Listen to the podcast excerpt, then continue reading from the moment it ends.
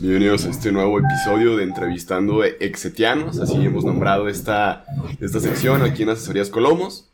Eh, este es un episodio también de mi podcast de Café con Absa, que también disponible, después estará disponible ya en Spotify o en Apple Podcast, donde gusten escucharlo.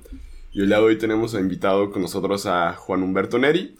Eh, bueno, la verdad, pues estuve un poco investigando tu perfil en LinkedIn y todo. Vi que también pues eres ex, ex miembro pues aquí del CETI.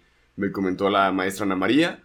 Y pues ahora sí, sí, pues me gustaría que pues me platiques en qué, qué estudiaste en el CETI, Colomos o Tonalá. Los dos, un poquito de hecho. Había tiempos que pasaba más, más tiempo en el CETI que en mi casa. Sí. Yo estudié tecnólogo en informática en Tonalá. Soy de la primera generación ya hace algunos años de, del CETI Tonalá. Sí. Este, pues cuando llegué allá no había ni bancas, llegamos a un solo edificio con dos pisos y nos tocó ahí tomar las primeras clases en el suelo, la materia de dibujos sin respiradores. Sin computadoras también, ¿o cómo?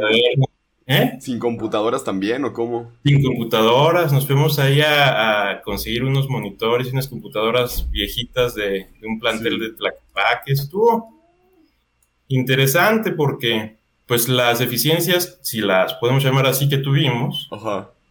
nos las compensaron con, pues, una actitud de estar buscando y tener opciones y salir adelante con los recursos que hubiera a la mano. Sí. Y al final pues, es este aprendizaje también. Después no había ingeniería, entonces termino en el CETI Tonalá y voy a hacer la ingeniería en el plantel Colomos. Sí. Y este, durante un tiempo me estoy trasladando del plantel Tonalá en la mañana al plantel Colomos en la tarde porque me invitaron a dar clases. Ah, o sea, eras Entonces- maestro en ese entonces de tecnólogos. Estaba dando clases en tecnólogo en la mañana en Tonalá Sí. y iba a hacer la ingeniería en la tarde en Colomos. Entonces, O sea, pues, mi casa. tiempo completo SETI. tiempo Sí. completo Sí, duré cuatro años en el SETI de 7 de la mañana a 10 de la noche. ¿Nada más? Nada más. Oye, pero bueno, así como, como unas pequeñas como dudas. Cuando estabas en la parte de tecnólogo, en la parte de Tonalá, o sea, ya es que ahorita me comentaste pues las definiciones que había y todo el rollo pues respecto al plantel. Eh, pues ¿cuál, qué- ¿cuál crees que fue tu mayor obstáculo como, como estudiante? A veces a la hora de estar pues aprendiendo, trabajando, ¿qué onda? O sea, como, ¿cuáles fueron esos retos que tuviste? Tú y tus compañeros, pues. Sí, más bien retos, porque obstáculo depende de la actitud que tengas, ¿no? Sí. Una persona cuando cuenta la historia puede contarte la historia como que, pues el SETI Tonalá tenía muchos problemas porque no tenía sillas, no tenía respiradores, no tenía computadoras. Pero desde mi punto de vista, la historia, este, pues es diferente porque teníamos muy buenos maestros. Sí. Y entonces, por ejemplo, yo me acuerdo mucho que el maestro de física nos decía, el maestro Santiago Holiden, Ajá.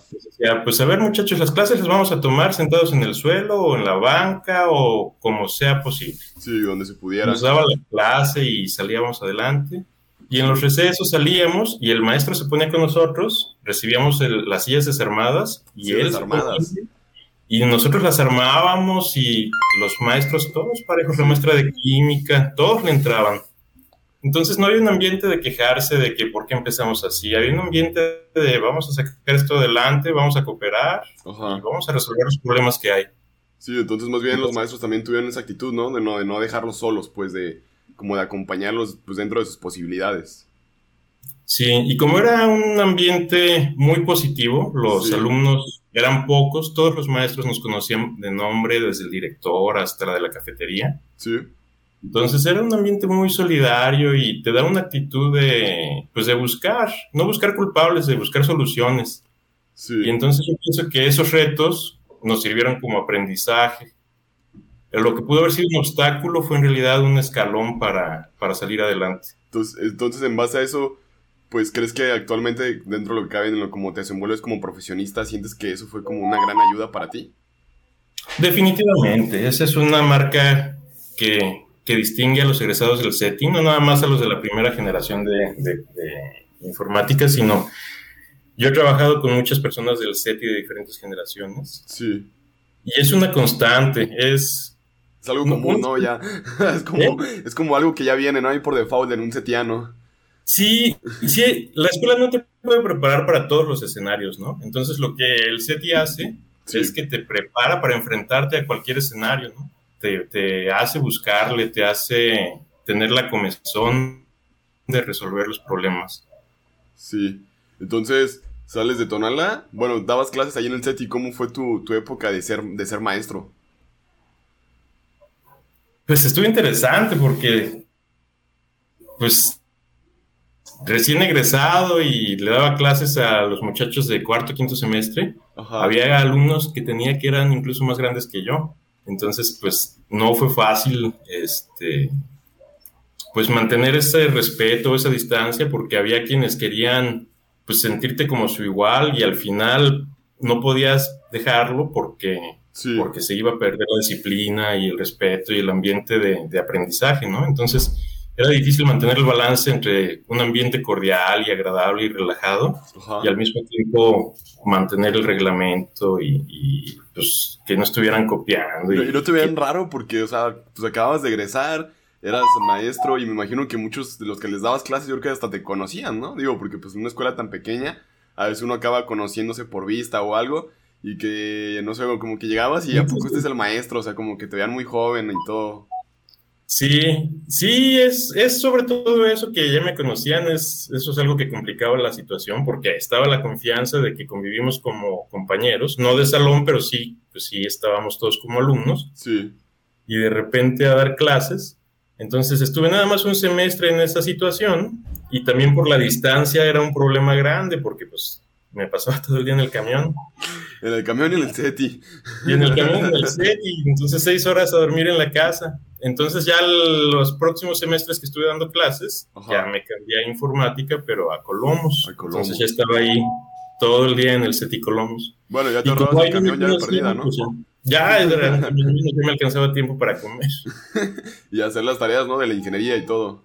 Sí, porque si no era comerte un sándwich en el camión y bajarte del camión y correr a la primera clase. Acá cuando menos ya, ya era había un perro. más espacio. Ya con Don Perro, ah, desde entonces Don Perro. Uno de birria, o de cuáles te gustaban en ese entonces. De los de birria remojados. pues dicen que son como un destapá todo, ¿no? Si te pasó a ti también. Sí, buenos para mantener la línea, ¿no? No se atoraba nada. De hecho, era como una floja toda, así los conocí yo. Sí, y entonces, ¿en, ingeniería en qué, estudiaste? ¿Qué, pues, ¿Qué ingeniería en este caso? Era la ingeniería en electrónica cuando era todavía de cinco años, electrónica y computación. Sí. Entonces ahí fueron otros cinco años, fueron nueve años en total en el SETI. Nueve años, o sea, ya casi una década. Sí, y si lo cuentas en horas, pues este ya... No, mejor así lo dejamos, ¿no? Como que van a sonar muy eternas. Sí, no, dices, no puede ser, ya, ya directo de salir de la escuela para jubilarte, pero este, no, estuvo bien, fueron cinco años de estudiar en ingeniería, simultáneamente dando clases ahí, hicimos muchos amigos entre los maestros, los colegas, los alumnos, fue una época muy buena. El CETI fue como más que una casa para mí. No, pues estamos de fondo. Este, sí. no, sí me, sí me imagino, o sea que pues literalmente ahí la dejaste ya el alma y la, ya la dejaste empeñada, ¿no? ¿Un día vas a regresar por ella? Tal vez algún día que tenga más tiempo, a ver si me dan dos o tres clases por ahí, este, a ver si está mi alma todavía por ahí bajando. a ver si la encuentras. Y, bueno, entonces ahí en el, en el CETI, aquí en Colomos, estudiaste la ingeniería electrónica y computaciones. Eh, ahí conociste a la maestra Ana María entonces también, porque pues ella fue la, que, la que me contactó contigo. Y pues la doy, pues también ahí estoy ahorita prestando mi servicio social con ella. Y pues ahora es como la forma como la, la que hemos coincidido el día de hoy, pues le agradezco mucho esa oportunidad. Y pues esperemos que a todas las personas que ahorita nos están escuchando aquí en Facebook, si tienen dudas, comentarios, algo que le gustaría que le pregunte, en este caso Juan, pues son bienvenidos para pues estar aquí pues interactuando con ustedes. Pero si no, si no hay preguntas por el momento, yo creo que continuamos con todo esto. Entonces, cuando sales tú de la ingeniería, eh, pues te vas ya a buscar otro trabajo, otra área de oportunidad o qué pasaba en ese lapso después de graduarte, pues ¿qué, cómo fue ese golpe duro cuando ya, pues yo creo que llegas a la graduación, te dan el título, ¿qué, qué siguió de tu vida? Pues ni siquiera fue la graduación. La cosa es que en ese entonces este, estaba entre la decisión de si me quedaba dando clases o salía a buscar algo a la industria. Sí.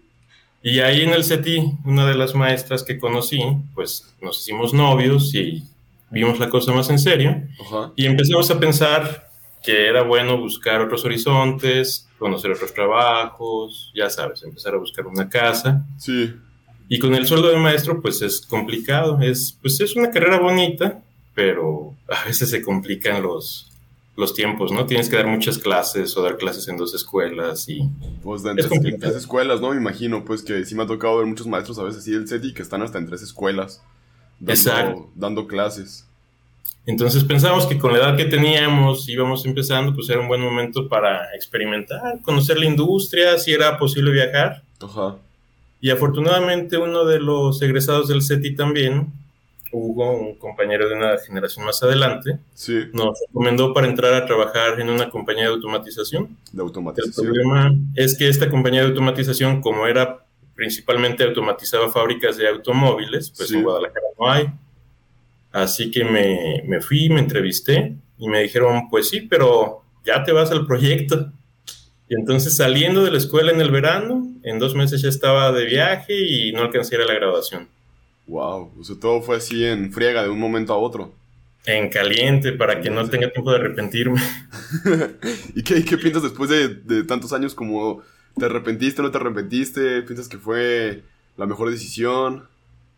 Fíjate que no me he arrepentido de nada, porque todas las situaciones que puedes eh, tener, siempre vas a sacar algo bueno. Sí. Y fue un trabajo que fue difícil, fue pesado, el dinero no era lo que esperaba, pero al final aprendí mucho y me sirvió de plataforma para, pues, para seguir progresando. Normalmente el primer trabajo es difícil que sea en el que vas a tener éxito, ¿no? Oye, el que también te guste, ¿no? Me imagino, pues, porque es como Sí. que las primeras veces que estás teniendo como experiencia y todo, y que el primer trabajo sea como el de ensueño, siento que suena como muy, muy romantizado todo eso. Sí. Pero afortunadamente es un trabajo que me gustaba, era una actividad que siempre me gustó mucho automatizar. Sí. Cuando entras al SETI, muchos entramos con la idea de, ah, voy a hacer un brazo robot cuando salga, ¿no? O voy a trabajar con robots, o muchos entran con esa idea. Ajá. Afortunadamente a mí me tocó trabajar con robots en cuanto egresé, empecé a, a trabajar pues con la tecnología de punta de la automatización. En la industria automotriz siempre está la, Lo más la novedoso. moderno, exacto. Entonces, hay tecnología que incluso no está completamente desarrollada. Los fabricantes te la dan y a experimentar con ella y si no funciona, pues la van desarrollando sobre la marcha ya con la producción corriendo. Entonces, como vayan pudiendo, entonces ahí entonces te tocó hacer a ti muchas miles de pruebas y a ver qué fallaba y a ver qué estaba bien o a ver qué estaba mal. Y es correcto. Y lo que estaba mal había que corregirlo, regresárselo al fabricante del sensor o del actuador o de lo que sea que estaba mal Sí. y estar trabajando de cerca con ellos para que fueran modificando sus productos y al final fueran lo que esperábamos. Wow, entonces fue todo un reto, digo. O sea, y entonces tú te metiste mucho a la parte de la programación de todo el robot, de plano, o de la área, al área donde estabas.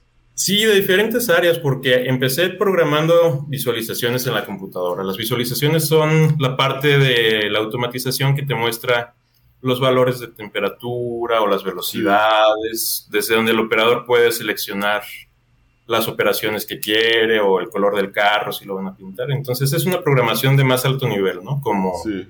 como orientado a objetos. Bueno, ¿y en qué, en qué lenguajes programaste en ese entonces? Si es que En ese entonces eran muy orientados a la industria de Siemens, se llamaban Pro Tool, Pro Tool. había otro que se llamaba.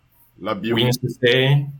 Ah, eran similares al LabVIEW, pero no llegamos a utilizar el LabVIEW directamente. Oh, ya, ya, ya. Wow, entonces sí fue pues como todo un, pues, todo un experimento. Imagino que eso no lo viste en el SETI, ¿o sí? No, nada de eso aprendí en el SETI. Y el programar PLCs llevé un semestre nada más, que fue mi siguiente experiencia. Entonces, Ajá. Pues como te comentaba, en el SETI es imposible que te enseñen a, a- a todas las tecnologías que puedes necesitar en la industria. Ah, pues, Te pues, enseñan a ser autodidacta, ¿no? Te enseñan a buscarle, a leerle, a picarle, hasta que salgan las cosas. entonces con esos lenguajes que te que agarraste nuevos fue a estarle picando ahí a los, a los manuales, a los compañeros, estar ahí como pudieras a- tratando de obtener la información. Correcto. Ah, te dan una capacitación este, básica, ¿no? Pero esperan que tú vayas desarrollándote por tu cuenta. Pero pues bien sabemos que esa capacitación básica queda muy al ras, porque pues unas cosas que nomás te digan, no, pues imprime un 2 más 2, y ya cuando me imagino que llegas al robot, ya pues se ven que direcciones de memoria, que ahora va a hacer esto, que aquello, bla, bla, que movimientos. Siento que a veces esas capacitaciones se quedan muy cortas con lo que uno realmente va a ejercer a la hora de estar ya en la parte de la industria. Sí, realmente decía mi abuelo que la carga hace andar al burro, ¿no? Te empiezan a capacitar con dos o tres cosas, como dices, y ya a la hora que estás en el piso con los clientes, ellos te piden cosas que nunca te imaginaste, y ahí te metes las horas a investigar, a probar, a experimentar, hasta que sale. Órale. Entonces, entonces sí te gusta mucho la parte de la programación a ti. Sí, duré poco tiempo haciendo eso, porque este, yo resolvía los problemas que en, ese momento eran fáciles y me ponía a ver al programador del PLC. El, PLC es la parte que efectivamente ya controla las máquinas, toma señales y las convierte en, órdenes. y entonces me empecé a picarle yo por mi cuenta y lo veía y le pedí el programa para que pues empezara a buscarle. Y como que se reía de mí porque era un alemán. Entonces, nunca estudiaste PLC, ¿cómo vas a picarle? Lo que no sabía es que duré nueve años en el SETI picándole a cosas que no me enseñaban. no, y aparte, os comentaba, ¿no? Tu experiencia sin, sin la, tantos recursos y todo el rollo didácticos en las escuelas, pues ni modo que el aprender un PLC pues no fuera un impedimento, digo, pues ya había tantos impedimentos anteriormente y también actualmente, pues, pero pues ya después en base a tu experiencia que tuviste fue como que pues otro reto que no era tan, tan difícil, me imagino. Sí, no, y le buscas. Y la, la, educación en Alemania es diferente, porque ahí sí los enseñan o los capacitan para lo que van a hacer, ¿no? Si vas a ser carpintero, te enseñan todo lo que un carpintero tiene que saber. Si vas a ser programador, pues todo lo que el programador tiene que saber y como que se encasillan en su área. Y acá en el CETI, pues es el nombre, ¿no? Ingeniera en electrónico y computación. Entonces aprendes electrónica analógica, digital, de potencia, programación, office, redes no puedes ser especialista en todo. Sabes un poco. picas a tanto, pero no te vuelves especialista en nada. Más bien yo siento que está como en uno, como el ahora sí a la hora de estar estudiando la ingeniería o la parte de tecnólogo, como enfocarte en algo que realmente te apasione y aparte tener como esos conocimientos que te proporciona el SETI que sí son útiles. Exacto, y no está mal el punto de vista porque en realidad te da un panorama muy amplio del horizonte del estado de la tecnología y ya tú te enfocas en la que realmente te interesa y te haces especialista en lo que quieres, sin perder de vista todo el horizonte que te dieron. Entonces, pues no está mal. Y me empecé a picarle al PLC y pues el otro cuate no, no creía que iba a entender nada. Ya después de algunas semanas, pues ya le empezaba a preguntar cosas más específicas, ¿no? De, a ver, a esta parte del programa, ¿por qué le hiciste así? A mí se me hace que esto no, no, no tiene sentido. Sí. Y me empezó a ver que. ¿Qué, ¿qué decía el alemán? O sea, ¿y qué, qué, te decía él? O sea, me imagino que fue como que sacado de onda, ¿no? Digo, porque. O sacado de contexto, porque, pues, ¿cómo aprendiste o qué onda? Pues a mí directamente no me dijo nada, pero ya en la siguiente vez que regresamos a en Alemania, porque este proyecto fue en China. En China, órale. Regresamos a Alemania. Ah, entonces te traían viajando por todo el mundo. Sí, de hecho, casi nunca estaba en México. Ok, ok. O sea, te la vivías en Alemania. Sí, eh, de hecho el primer viaje fue de Guadalajara a Portugal. Estuve ahí dos, tres meses de entrenamiento en una planta de Volkswagen. Wow. Fui a Alemania un par de semanas a preparar el de China. No, en Alemania están las oficinas centrales de esta compañía. Órale, órale. Preparamos el proyecto y nos fuimos a China, a Volkswagen, Ajá. a instalar el proyecto. Yo programando la computadora y este otro señor, el alemán, haciendo el PLC. ¿Y cómo te sentías con la parte del idioma? Porque, bueno, también yo no sé si el alemán pues hablaba algo de español, hablabas tu inglés, la parte de estar en China, la comida, el, parte, pues todo es como pues romper todo este paradigma de siempre estar en México y hablando español, pues con la gente de tu idioma. Sí, no, y de hecho en el SETI en aquel entonces el inglés pues era muy incipiente. Este, el inglés. verbo tenía... ¿no? De primero a octavo y de primero a octavo en ingeniería también. Eh, de hecho, no sé si sigue así, pero así era en ese entonces. Este, sí. entonces, pues sí, el Tubi lo dominaba, pero tampoco me sacaba de muchos problemas. a la hora de pedir un desarmador, nadie te enseña a decir desarmador en el setting, ¿no? Y ahí estás, pass me desarmator y, y con señas haciéndote entender. Sí. Y alemán y chino mucho menos. No, pues el alemán y el chino, pues de plano creo que nunca lo o sea, yo, yo lo personal nunca lo he tocado en la escuela ni nada, menos de que agarres Duolingo, agarres algo, o una escuela para uno aprenderlo, porque pues no es como que una necesidad, por decirlo de cierta forma, aquí en México saber esos dos idiomas más. Sí, ¿no? Y en aquel entonces Duolingo no existía, no había smartphones. No. Los teléfonos que tenías eran los Nokia de esos con 10 teclas. Y la que le dará la batería 5 días. Eso sí servía cinco días. No podías hablarle a nadie porque pues era carísimo a la larga distancia, no había internet, pero le dieron cinco días para jugar a Snake. no, pero ya, pero ya sabías la hora, ¿no? En ese momento. Sí, sabías a qué horas te tenías que dormir y hace cuánto que te deberías haber dormido y no te dormiste. ¿Y qué tal era, qué tal fue la experiencia estando en China, o sea, montando el proyecto ahí en las plantas de producción? ¿Qué, o como qué cosas encontraste diferentes a, no sé, a la parte de la fábrica en México, a los empleados, a todo esto? Porque uno escucha mucho en internet, en Google, en YouTube, de cómo son los chinos trabajando y todo. Y una cosa es como ya tu experiencia de cómo fue verlo ya con, pues, con tus ojos. Fíjate que es muy interesante eso que dices de uno escucha en YouTube y ve en internet y ve videos, porque esto, para ponerte en contexto, fue hace 20 años. Sí. Entonces, tres años más ahorita que dije. Este, fue hace 20 años y no había YouTube, había muy poca comunicación. China estaba todavía muy cerrado a, a los extranjeros. Sí. Entonces llegas al pueblo y la gente se te acerca, te empieza a hablar en dos o tres palabras en inglés, te quieren tocar porque no estaban acostumbrados a ver extranjeros. Y menos mexicanos, ¿no? Todavía. Y menos mexicanos. Entonces fue un choque cultural grande porque pues tú no estás acostumbrado a que la gente se te acerque y te quiera tocar y te quiera hablar. Y... Tú estás como acostumbrado a que la gente se te aleje, te vea raro, te quiera asaltar, ¿no?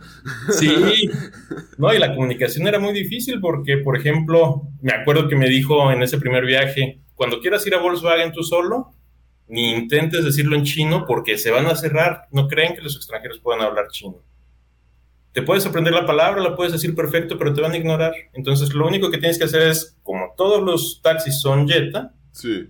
apuntas al símbolo de Volkswagen que traen los Jettas en el volante y ya con eso van a saber y te dicen, ¿no? Ah, o sea, ya te ven capacitado dentro de lo que cabe para, pues, cómo dirigirte, qué hacer, qué no hacer y todo. Pero eso era su idea, porque en realidad no funcionaba. El primer día que me tuve que ir solo, me subí al taxi, me preguntó en chino dónde quería ir, intenté decirle en chino y obviamente no me entendió. Así que le señalé al volante y el, el chofer no entendía qué quería yo. Sí. Y después de un rato de enseñar el volante, lo único que hizo fue ponerse a pitar. no, eso es lo que quiero que hagas. Oye, pero te sentías todo desesperado, me imagino, ¿no?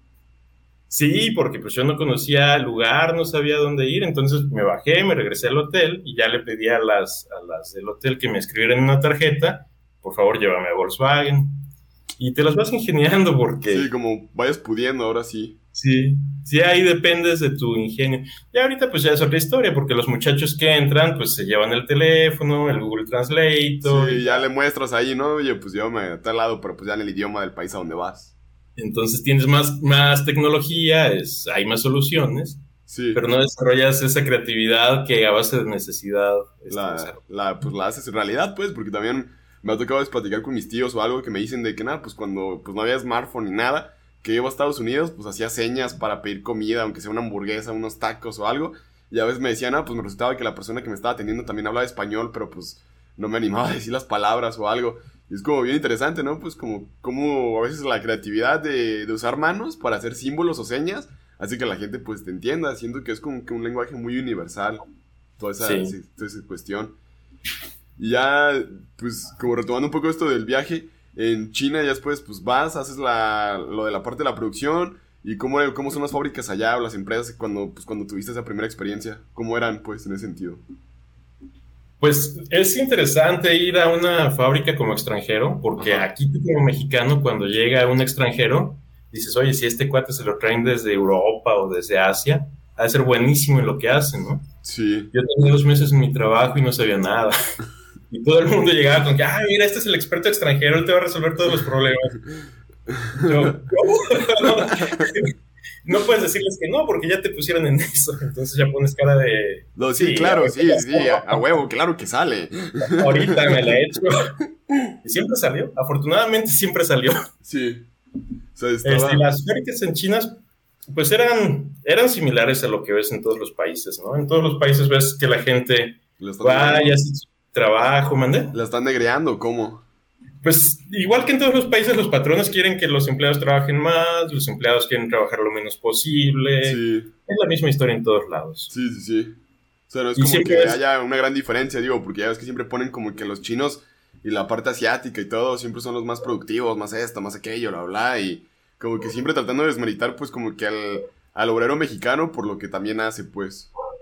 Sí, y la verdad es que no, ¿eh? En todos lados hay gente que quiere trabajar mucho, en todos lados hay gente que quiere hacer lo menos posible para ganar su salario, hay gente que está esperando checar la tarjeta para irse. Sea la hay de todo. Para ir a comer. Irse por las caguamas, aunque no les haya, no caguamas. en todos los países hay. Lo que pasa es que las culturas son diferentes, por ejemplo, en China o en Japón o en Corea. Y acá cualquier persona que vemos con rasgos similares pensamos que es un japonés y que es súper disciplinado y súper respetuoso. Y pues no, es como pensar que los, los Estados Unidos y los canadienses y los mexicanos somos todos iguales, no más porque estamos en el lado de América. Sí. Y no, pues ahí en, en, en, Asia hay culturas muy diferentes. Incluso China es tan grande, tiene 1.300 millones de, de, habitantes. Sí, sí, sí. Cada uno de sus estados son diferentes. muy poblado. Exacto, y es muy vasto, es muy grande. Entonces, si tú vas, por ejemplo, a Shanghái, o si vas al norte, a Chanchún, que fue en la ciudad en la que me tocó llegar primero, o más al sur, a Guangzhou, incluso no se entienden, porque sus chinos, no son, sus lenguajes no, no son igual. Okay. Entonces, nuestra traductora que está, por ejemplo, en Chanchung, nos acompaña a un proyecto en Shanghái, pues la traductora va a necesitar una traductora para entenderle a los de ahí, porque es un dialecto diferente, o los de Guangzhou. O sea, tenían una o dos, tres traductoras, una que le traducía un chino, otro chino, y ese chino ya sea inglés, y ya tú lo traducías a español, por decir así, en tu misma mente. Así es, y entonces al final, pues lo que hacíamos es que ya viajábamos sin traductora y de alguna manera conseguíamos un traductor local que nos tradujera a inglés. Pero eso ya fue en base a la experiencia que tuviste varias veces. Sí, Sí, la compañía, porque la compañía pues también estaba entrando apenas a China sí. y pues hacía sus experimentos y sus fallos y aprendía sobre la marcha. Vale. Entonces, en la, en la, parte de Europa también te tocó ir a varios países, me imagino, a varias plantas de automotrices a hacer varias instalaciones.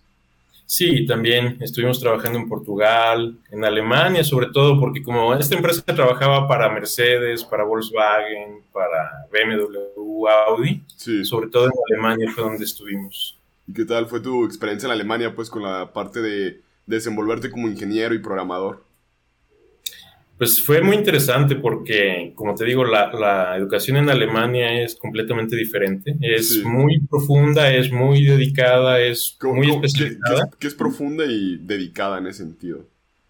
Por ejemplo, ellos este, saben todo lo que tienen que saber de su área, pero difícilmente eh, eh, entran a otras áreas. Por ejemplo, si hay un problema eléctrico y estás trabajando con un programador, el programador detiene todo y dice, vamos a hablarle al eléctrico que lo resuelva, nos vamos a tomar café o a fumar y ya que él acabe regresamos y hacemos lo nuestro. Y me tocó trabajar con españoles que son un poquito más afines a nuestra manera de pensar. Entonces, si era un problema eléctrico chico, pues sacabas el desarmador y lo arreglabas tú mismo, ¿no? No había necesidad de parar el trabajo una hora a que viniera el especialista a arreglar un problema sencillo. Sí, pues como no sé, se afloja un tornillo, no tienes que esperar a que llegue, tú lo apretas y ya, pues consigues su vida, ¿no? Sí, el sensor está mal ajustado, oye, háblale al mecánico que venga y que lo ajuste. Pues nada, sacas la herramienta y ajustas tú el sensor, ¿no? Sí. Entonces ellos son muy buenos en lo que hacen, pero son muy especializados, no, no, no se amplían un poco más de lo, que, de lo que les gusta hacer o de lo que saben hacer. Pero eso es por la forma como los educan, ¿no? Porque, o porque también, la, no sé si en la parte de la empresa les prohíban que ellos mismos hagan las cosas. No, en Alemania no les prohíben, es más bien cultural. Cultural. Donde es un poco más complicado que hagas eso es, por ejemplo, en algunas plantas de Estados Unidos. Me ha tocado ver que, pues yo le empiezo a, a hacerlo, Ajá. el eléctrico lo, o ajustar sensores o eso. Llega el eléctrico y me para y me dice, ¿sabes qué? Tú eres programador, no te puedes meter en esto. Digo, oye, pero es que quiero ayudar y quiero avanzar rápido porque tenemos el tiempo encima. Dice, no, pero nos vamos a meter en problemas en seguros, nos vas a meter en problemas con los del sindicato, o sea, ahí sí en Estados Unidos es más difícil que... O sea, más bien por las leyes de Estados Unidos, pues como más cerradas. Exacto. Y en Europa, en Alemania sobre todo, es más cultural, no es tanto por las leyes. Órale, qué contrastes, pues, porque pues ya ves, aquí en México es el que sepa que lo haga, no importa que, no tenga el título, no nada, mientras le mueva, todo bien. No, y aunque no sepas, ¿no? Oye, pues tú vienes a esto y tienes que resolverlo. Oye, no, yo vengo a programar. Dices, no, tú vienes a echarlo a jalar, métete y lo resuelves sí, no me importa cómo, pero búscala en Google, a ver un tutorial en YouTube o algo, pero échalo a andar. No me importa. así es. Entonces, pues sí, es totalmente diferente en todos lados. Sí. Tienes que adaptarte a lo que hay.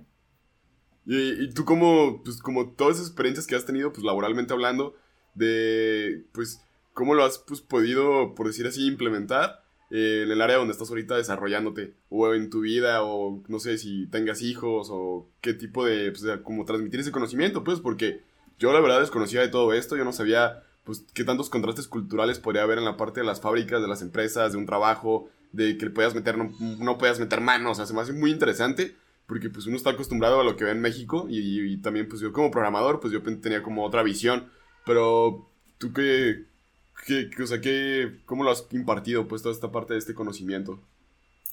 Yo pienso que Darwin tenía un punto de vista muy acertado. Él decía que el que sobrevive, el que sale adelante no es el más fuerte ni el más rápido, es el que se adapta mejor a las circunstancias. Y esto, sobre todo en el mundo actual, en donde hay tanta globalización, hay tanta facilidad de viajar, tanta facilidad de comunicarte con personas en el extranjero, sí. la adaptabilidad es básica. Tienes que saber adaptarte y respetar otras culturas sí. sin perder tu identidad, ¿no? Entonces, tienes que saber cómo entender rápidamente el punto de vista de las otras personas. Ajá. Y adaptarte a las reglas, a las costumbres, a, las formas de trabajar de, Sí. de las personas con las que vas, porque al final, si tú estás viajando, tú eres el que te tienes que adaptar a, a los locales. Es difícil que un grupo de locales se adapte a ti que vienes llegando como nuevo. ¿no? Sí, pues que te das más bien como una persona de la ciudad y no tanto un extraño. Exacto. Entonces, pues empezar a aprender algunas palabras del idioma local, empezar a conocer a la gente, hablarles por su nombre, este, saludar, cuando menos decirles buenos días en su idioma. Sí. Como que ellos mismos, al ver que estás haciendo el esfuerzo de integrarte, ellos te ayudan a integrarte y a salir adelante. Mm. No es lo mismo que hablen de ti como la persona que viene a imponerse, como Ajá. la persona que viene a ayudar, porque su misma actitud va a cambiar. Sí, y hasta la forma de ver de ellos hacia ti cambia y ya te tratan como una persona más de ahí, pues, y te abren las puertas para cualquier otra situación.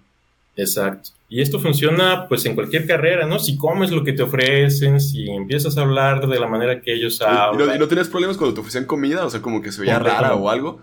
De, me imagino, pues, por, por que estuviste en varios países y en varias ciudades. Sí. Sí, yo, a mí, por ejemplo, me gustaba mucho comer con, con coca o con agua o con algún jugo. Sí. Y en China empecé a comer con cerveza porque la coca no era suficientemente fuerte para tapar los sabores de la comida que había allá. Además, había cosas que tenías que tener una o dos cervezas encima para animarte a probarlas porque si no, o sea, de plano mejor, de algo de alcohol para poder continuar con la comida.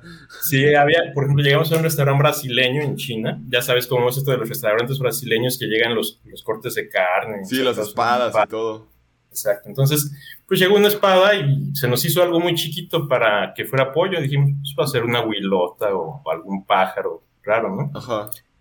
Me animé, agarré una alita, este, abrí el ala y pues no, era así como de murciélago. Ah. Ya había empezado, ni modo de dejarlo. Entonces, esa fue tu primera experiencia comiendo murciélago. Sí, mi única experiencia comiendo murciélago, pero ahí en China me tocó comer perro. Me preguntaron una vez, oye, ¿te gusta el pollo? Pues sí, me encanta el pollo, ¿no? Es lo más fácil de comer, lo de menos riesgo. Sí. Lo que no sabía es que me iban a llevar un huevo con un pollo adentro hervido, que tenía que abrirlo y comerme el pollo antes de sacarlo del huevo. ¿Qué Sí, con eso? Ya sé. O sea, entonces en China fue el lugar, fue el, lugar- fue el país donde com- comiste cosas más raras. Sí, fue de lo más difícil que, que hubo ahí, la comida. Entonces ya después de comer ahí en China, ya tu estómago ya resiste a todo.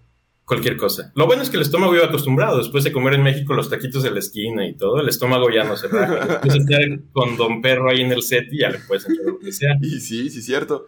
¿Y qué, ta- y qué tal era la, la comida china? Bueno, porque aquí te la venden de una forma, pero ya viéndola de manera original es otra. No, es completamente diferente. Es, es... Había compañeros de trabajo, que también la mayoría eran del SETI, que después de unas semanas acababan sobreviviendo a base de, ¿De qué? maruchans que- o de arroz o así, porque De plano. pues los condimentos eran completamente diferentes. Sí, la más, pesa- carne más pesado, ¿no? Me imagino todo. Sí. Y depende de la región. Había regiones en donde la comida era muy picante o muy grasosa o muy condimentada. Entonces, pues sí, o te haces el ánimo en entrarle a lo que hay o, o le O sufres y, intento. y mueres en el intento. le revuelves arroz a todo, te tomas una cerveza para que baje. Ay, hay que buscar. Sí, sí, como estar experimentando, pues. Y, Sí. y dentro de esas experimentaciones, eh, pues ahorita me comentabas que tu siguiente trabajo fue trabajando en PLCs, pero ya esto fue dejando a lado las automatizaciones. Sí, regresando a Alemania después de este primer proyecto, a mí no me dijo nada la persona con la que yo iba, pero le comentó a nuestro jefe que le empecé a buscar y le empecé a entender. Y me dijeron, oye, pues si te interesa el PLC, vas a seguir en lo de automatización, pero ahora vas a empezar a picarle al PLC, que es programación en escalera, que es un poco más oscuro que, que las visualizaciones. Sí, más lógico, pues. Sí, más, más, meterte más a nivel, pues sí, a bajo nivel.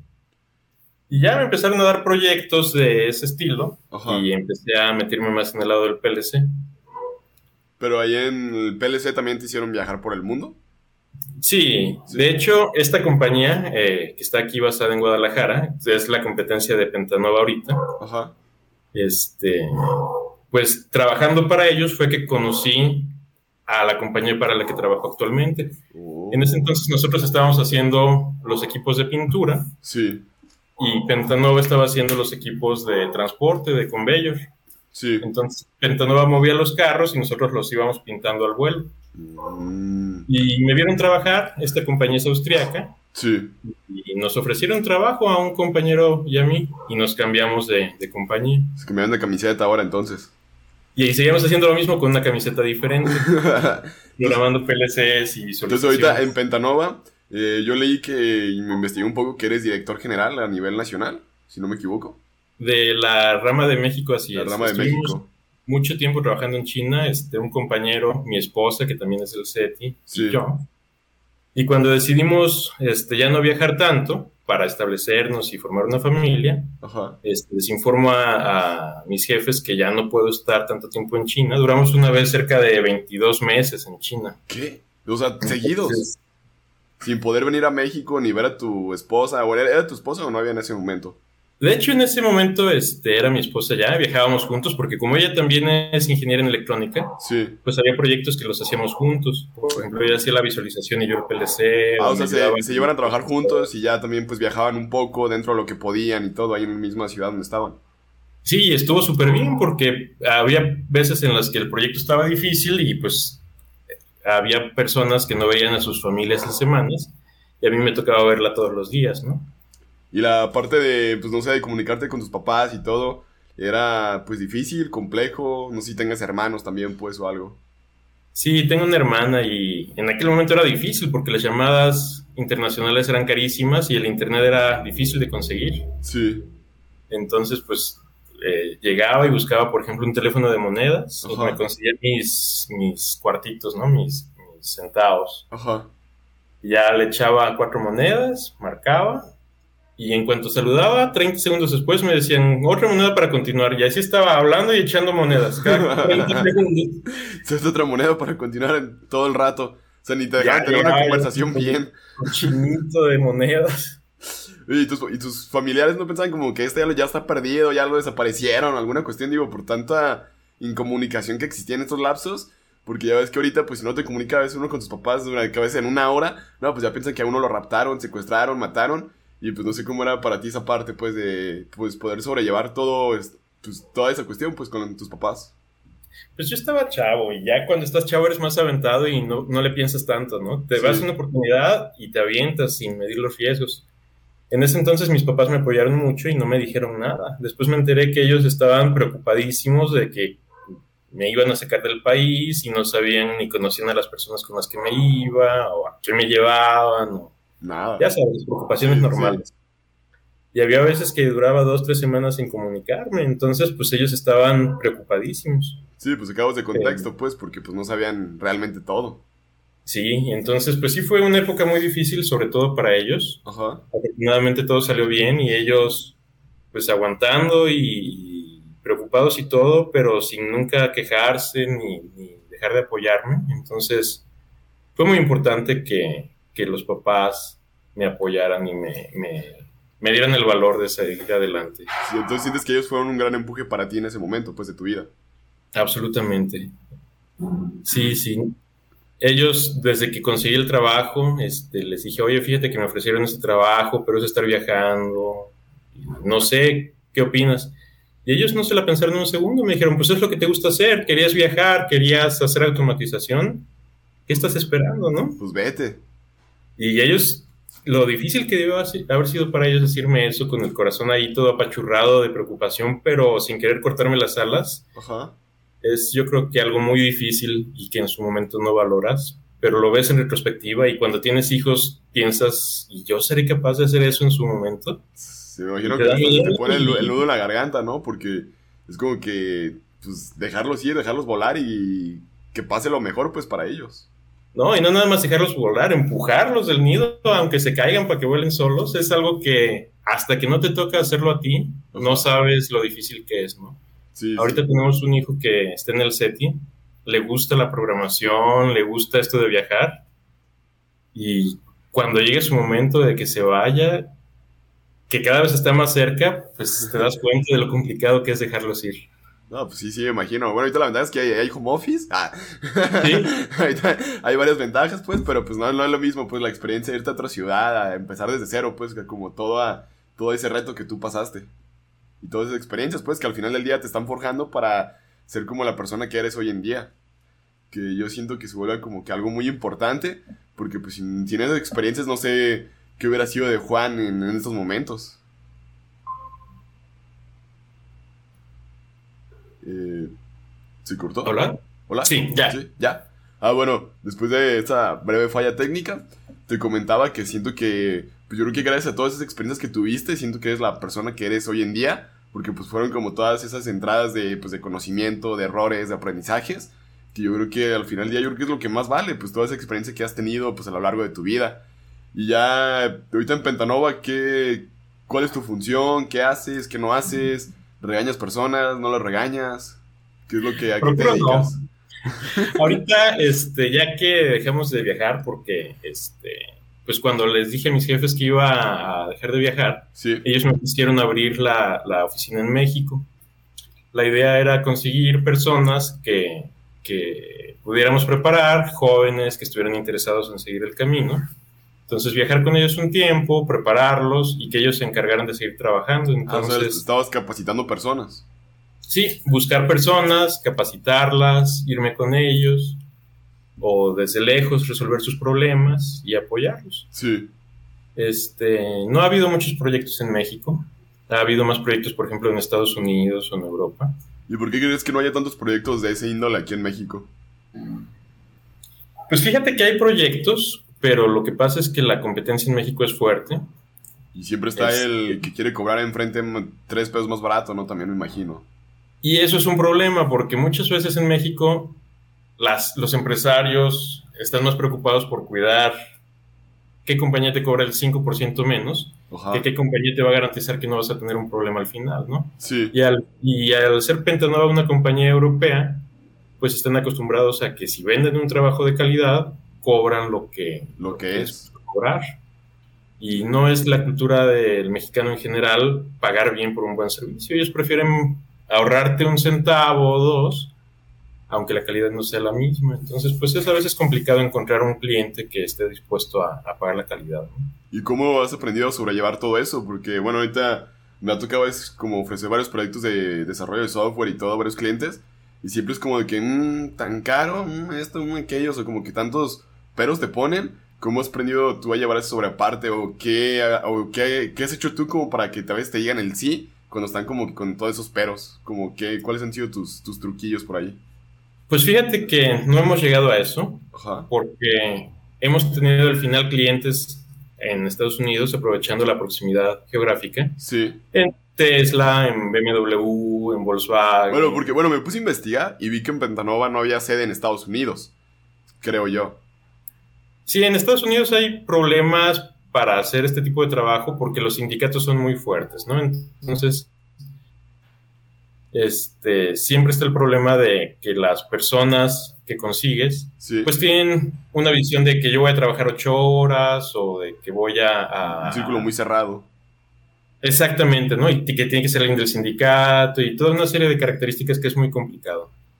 Entonces, Pentanova en Estados Unidos hasta ahorita no ha podido salir adelante con trabajadores estadounidenses. Sí. Y lo que hacemos es, de Pentanova México mandamos gente a Pentanova, a, a los proyectos de Estados Unidos. Mm, Sí, sí, porque... Y con este trabajo, Vale, Ajá. pero es que, Y bueno, que con ese trabajo que conseguimos allá, Ajá. pues no nos hemos visto la necesidad de, por ejemplo, negociar o regatear con los clientes americanos. locales. Y que, y, que- y si se puede saber como qué tipo de proyectos han hecho en Estados Unidos, pues porque siento que se vuelve algo muy, pues, muy interesante. Pues mencionaste Tesla, varias empresas importantes. Sí, hay muchos proyectos que hemos hecho. Por ejemplo, nosotros hacemos sobre todo el área de transportes, Sí, el área de los hornos de pintura, de las cabinas de pintura. En, en el área de transportes hay, por ejemplo, un proyecto que es muy interesante, que es logísticamente complicado. ¿Por Cuando, cuando están pintando los carros, Ajá, hay dos naves, hay varias naves, pero hay, por ejemplo, una nave de pintura y una nave de ensamblado. ¿no? sí, Cuando terminan de pintar un carro, no lo pasan directamente a ensamblarlo, lo almacenan. Por ejemplo, tú pintas 20 carros rojos para evitar estar cambiando de color a cada rato y evitar desperdicios. Y esos 20 carros rojos los tienes que guardar. Ok, Y en el taller de ensamblado te dicen, oye, ahorita quiero un carro rojo porque ya lo voy a vender con asientos negros, doble tracción, lo que sea. Y ahorita quiero un carro azul, y ahorita uno rojo, y ahorita uno negro. Entonces, para hacer ese acople, sí, tienes entre las dos naves, tienes un almacén de carros. de carros, órale. Y haz de cuenta que es como un librero, pero en lugar de meter libros metes carros. Entonces es, una, es un brazo gigante Ajá, moviendo en, en tres direcciones, adelante y atrás, arriba abajo y hacia los lados. o sea, en, el X, en los X, X, Y y Z. Correcto. Ok, Para ir almacenando los carros en esas casillas. Y entonces Wow. cuando el ensamble te pide, oye, necesito un carro rojo, tienes que buscar en la base de datos de dónde está el carro rojo, que la máquina vaya a sacarlo y mandarlo a ensamblar. te imagino, Todo ¿no? Que que deben de saber de como el carro más viejo que hayan pintado con mayor antigüedad, que sea el primero en sacar, bla, bla, bla, y como que tener... pues, me imagino que no ser demasiadas variables para poder considerar qué carro han de sacar y no, es- no es como que tan fácil. Exacto, sí, porque tienes que considerar el tipo de combustible, el color, la tracción, el más antiguo, porque si no puedes tener ahí un carro sentado tres meses y eso no te conviene. Sí, Y pensando que se pinta un carro cada dos minutos aproximadamente, pues el volumen de, carros que tienes es altísimo, entonces la velocidad a la que tienes que reaccionar es pues muy rápido. o sea, tiene que ser una, pues, una respuesta inmediata, ¿no? O sea, me imagino que no hay tanta margen de error en cuestión tiempo porque se te van acumulando los carros ahí en- hablando de este proyecto. Exacto, entonces si tienes por ejemplo un problema y paras la línea a media hora, pues ya son 15 carros que no produjiste y que están Son esperando ser comprados. Entonces, la industria automotriz es muy estresante, pero Ajá. tiene muchas satisfacciones también, porque cuando resuelves un problema se siente padrísimo. No, y también cuando no lo resuelves es como que mendigo estrés, ¿no? Que has de traer todo el tiempo pensando cómo lo vas a poder solucionar. Sí, sí, hay veces que estás cenando, desayunando, bañándote y todo el tiempo estás pensando en eso. Como dándole vueltas, ¿no? Bueno, es- eso, eso a veces a mí me pasa con la parte de la programación, de que estás todo el tiempo pensando cómo vas a resolver una línea de código que a veces no te da, y como que estás dándole vuelta todo el tiempo a la línea del código, y a veces llegan momentos cuando menos te lo esperas, cómo lo resuelves. Yo no sé cómo sea tu proceso creativo para poder resolver ese tipo de problemas que a veces tengas cuando tienes algún problema, que, que usas como para distraerte o encontrar una solución, recurres a personas, preguntas, buscas libros, como, ¿cuál sería ese proceso, pues como de desatoramiento, por decirlo de cierta forma? Pues hasta eso ha cambiado con el tiempo y con la tecnología, fíjate, porque antes este, se te atoraba algo. Sí. Ah, bueno, es que también, pues estamos hablando que allí te tocó toda la transición, ¿no? De puros Sí. manuales, puros documentos, este, eh, hablar de una con una persona a otra, así de, de boca a boca, y ahorita pues ya con el internet, o sea, cómo evolucionó tu proceso en ese sentido. Sí, esos procesos y los proyectos han cambiado, porque antes un proyecto que duraba cuatro o cinco meses, Sí, porque si tenías un problema, pues le buscabas y leías el manual y experimentabas y volvías a experimentar, porque hablarle al experto que estaba en Alemania era carísimo, entonces lo dejabas como último recurso. sí, Y eran llamadas de tres minutos de, oye, tengo este problema. Ah, intenta esto y llámame después. Y pues tú le seguías buscando. Sí, Y ahorita yo también me imagino, ¿no? La, la diferencia de horas también era otro reto. Eh, también es problema, porque por ejemplo, si estabas en China y hablabas alemán, pues eran siete horas de diferencia. Entonces, cuando tú tenías el problema, el otro cuate estaba dormido. Sí. Uy. Y entonces mandabas una pregunta y te llegaba hasta el día siguiente la respuesta. Entonces ya eran días perdidos de laboralmente hablando. Y entonces pues se complicaba mucho. Ahorita que todo el mundo está despierto a todas horas, conectado desde su casa, incluso ustedes lo han visto en la escuela y los maestros siguen calificando en la noche y a las 3 de la mañana te llega la calificación. ¿no? Ah, sí, enfadoso despertarte y ver todas las notificaciones del classroom y todo el rollo. Es como que, digo, los maestros no duermen o les gusta torturarnos a esas horas o qué onda. Entonces, pues es muy agotador eso porque te acostumbras a estar disponible 24/7 y aunque las otras personas también te responden rápido, pues tú tienes que tener la misma disponibilidad y es algo que yo pienso que tiene que cambiar porque eso no es sano mentalmente. Sí, bueno, yo también una vez, si se habla como laboralmente hablando, como que yo tengo una hora, como que después de las 8 de la noche ya no contesto nada porque siento que también uno debe como que darse ese tiempo de decir, de sentarte, no sé si a alguien le... A mí me gusta es mucho leer o ver, ver videos en YouTube respecto al lenguaje de programación y como que darme mi rato de aprender algo nuevo en el día o de desconectarme y simplemente no hacer nada, como también pues como parte mental de del estrés que uno puede tener, porque pues como me imagino que tú me lo vas a estar viviendo, que ahorita de estar todo el tiempo en casa o, o estar de manera virtual trabajando, siento que se vuelve como que un estrés más constante y como que uno necesita como que ese rato de, de despeje, de no saber de nadie del trabajo, por ejemplo.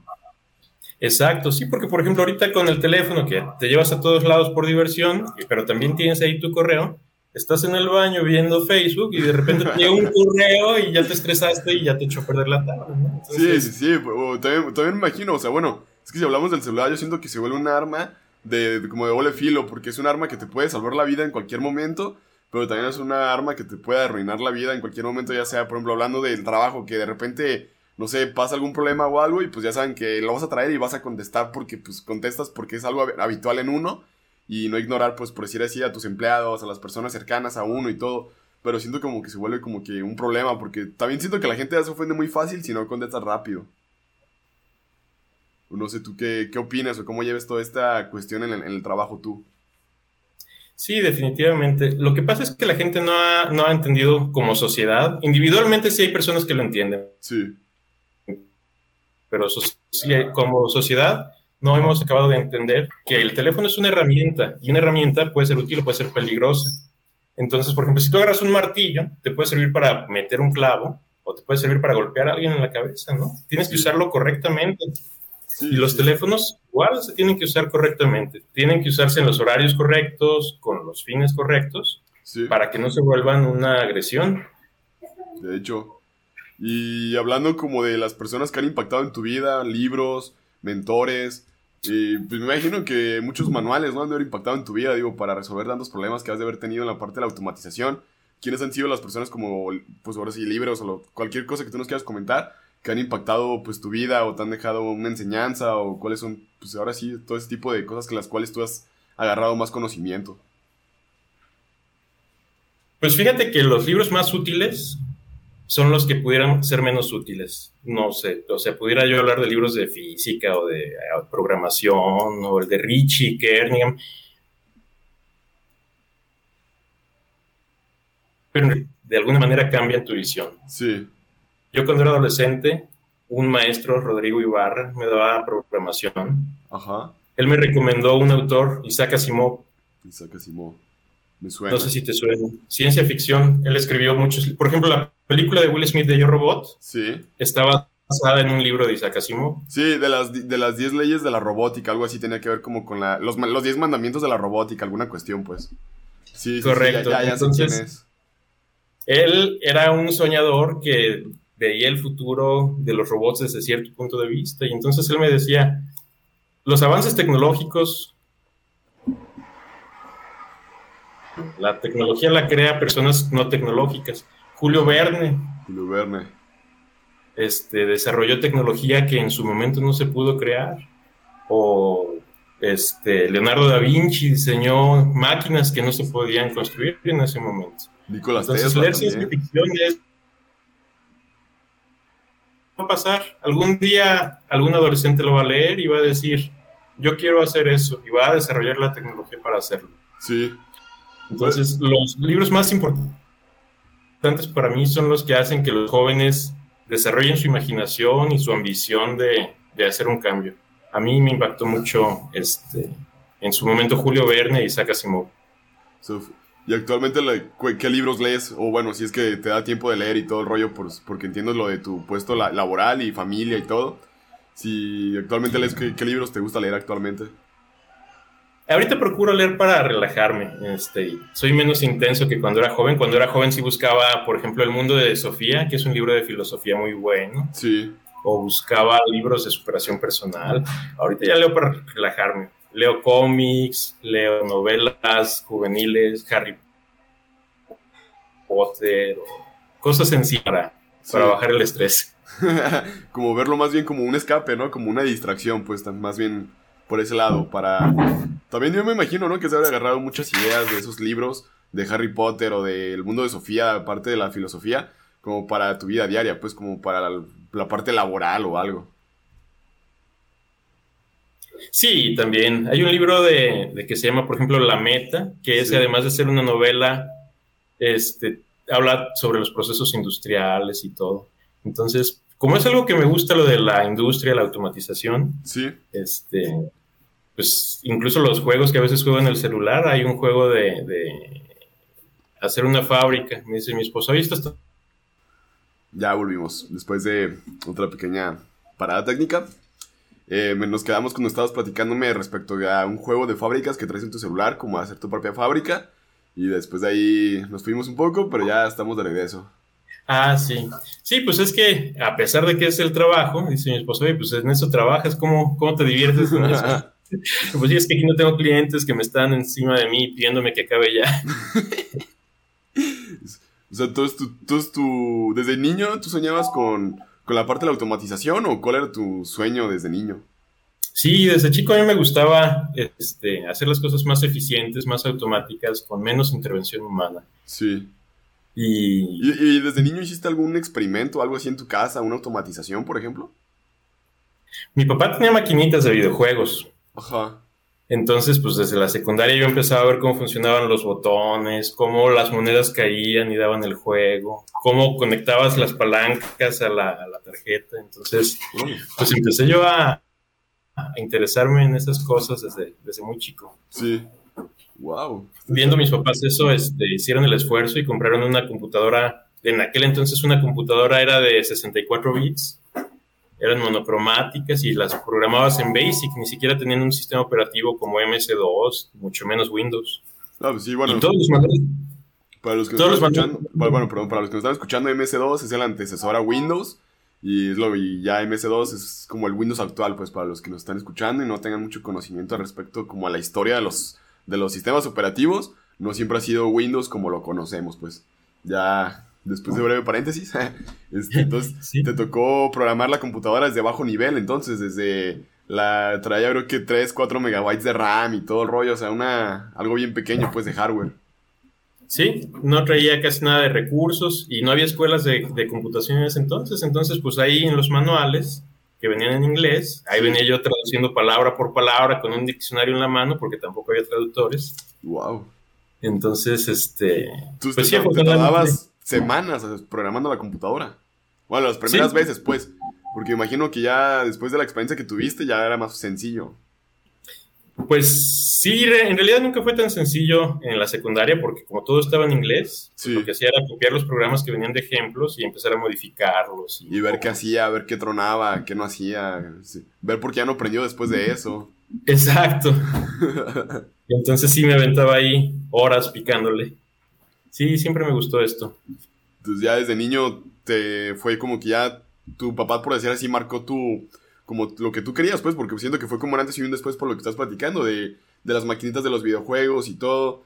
¿Y cómo te enteraste tú del SETI? O sea, ¿cómo diste con él?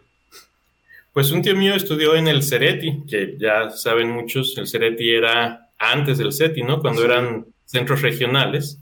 Después cerraron todos y solamente quedó el de Guadalajara y se convirtió en el CETI. Entonces mi tío fue el que me empezó a ver la, curiosidad que tenía de, la tecnología y me sugirió que fuera a conocer la escuela. Entonces fui yo al CETI Colomos y obviamente me impresioné, una escuela gigante, como 10 edificios, áreas verdes, banquitas. Yo creo que es igual, eh, no te preocupes, yo creo que no va a haber cambiado mucho. No, y fue, impresionante y yo dije, me enamoré de esta escuela, no quiero estudiar aquí. Y me dieron la lista de carreras y yo dije, ah, yo quiero estudiar informática. Y me dijeron, bueno, pero informática no está en Colomos, está en Tonalá. dije, ah, bueno, pues a estar igual que aquí, ¿no? Igual de chido, bla, bla, y... Áreas verdes, 20 edificios, cafeterías. ¿Te quedaba muy lejos Tonalá de donde vivías en ese entonces? Sí, me quedaba lejos. Yo vivía en Las Águilas en ese momento. ¿O sea, Tonalá ibas? Iba hasta Tonalá. Wow. Entonces, sí era muy buen rato en el camión. Sí, ya era mucho amor a la computación. sí, vivía. Me, levantaba tempranísimo y luego regresaba tarde y después de regresar ponerme a hacer tareas, entonces pues sí. sí fue, una, época que viví en los caminos. Sí.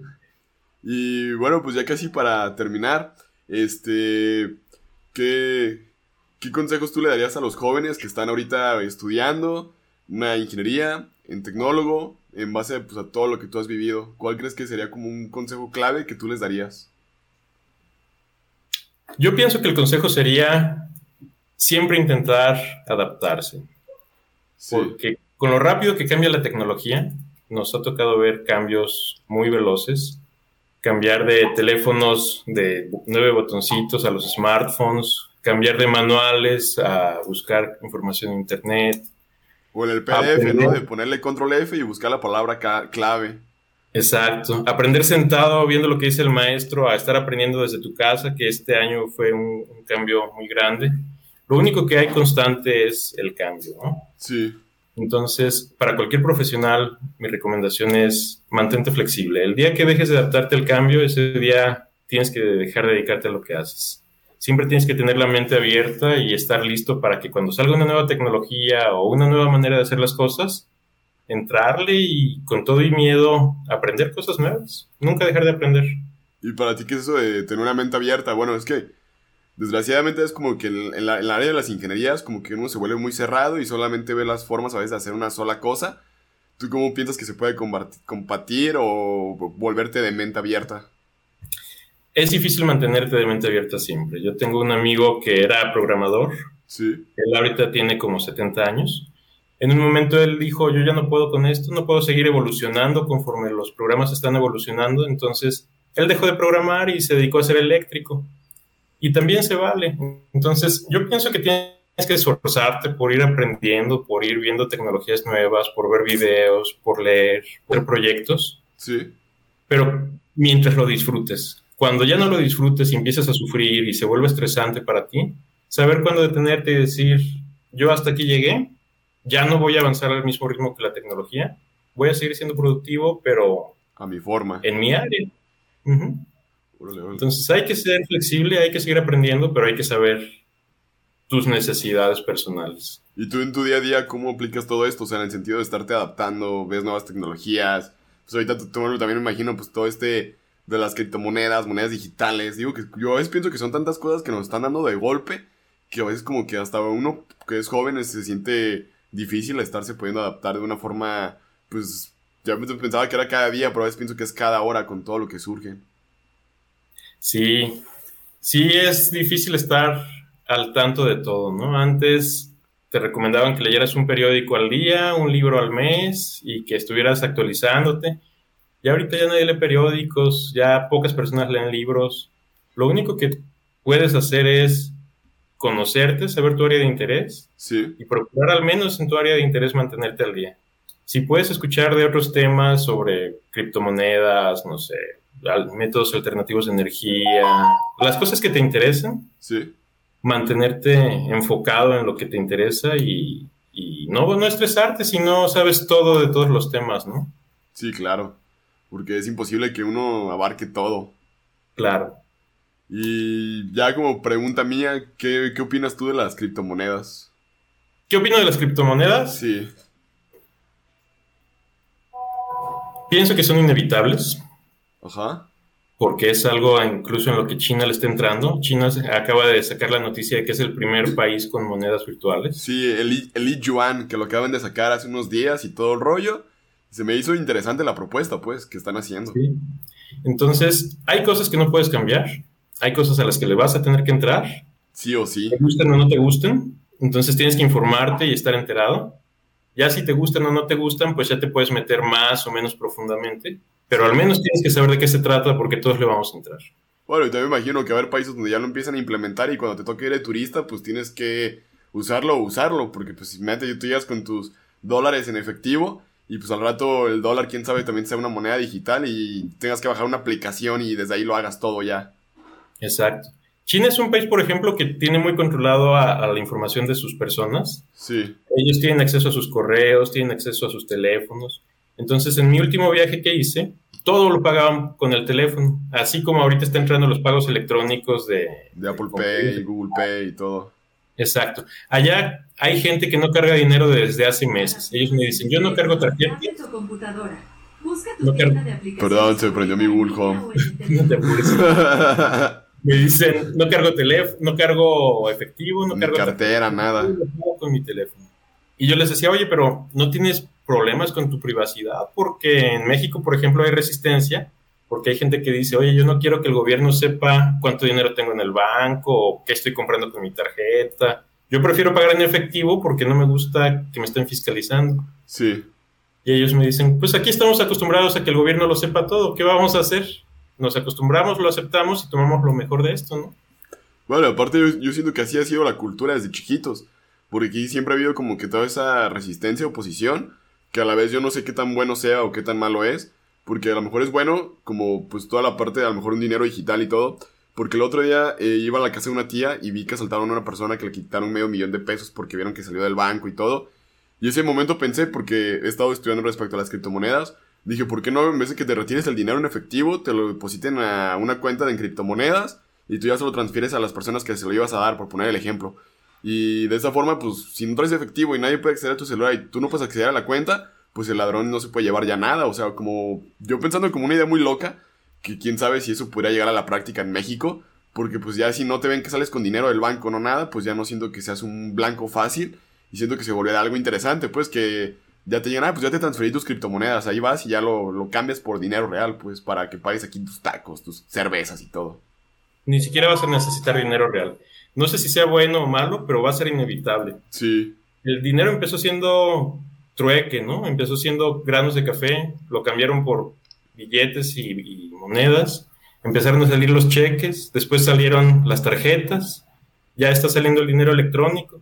Eventualmente el dinero real va a desaparecer, todo el mundo va a hacer sus transacciones este, por, papel. Noruega empezó a usar sus teléfonos, veía, por ejemplo, las máquinas de Coca-Cola o las máquinas donde te venden las papas, sí. marcaba el número de la máquina y el número del producto que quería y se lo cargaban a su teléfono directamente. Wow. Entonces, esta evolución no va a parar porque algunos no. Bueno, y también me imagino que a ti te ha tocado ver todo eso por el área donde estás involucrado, de automatizaciones y todo.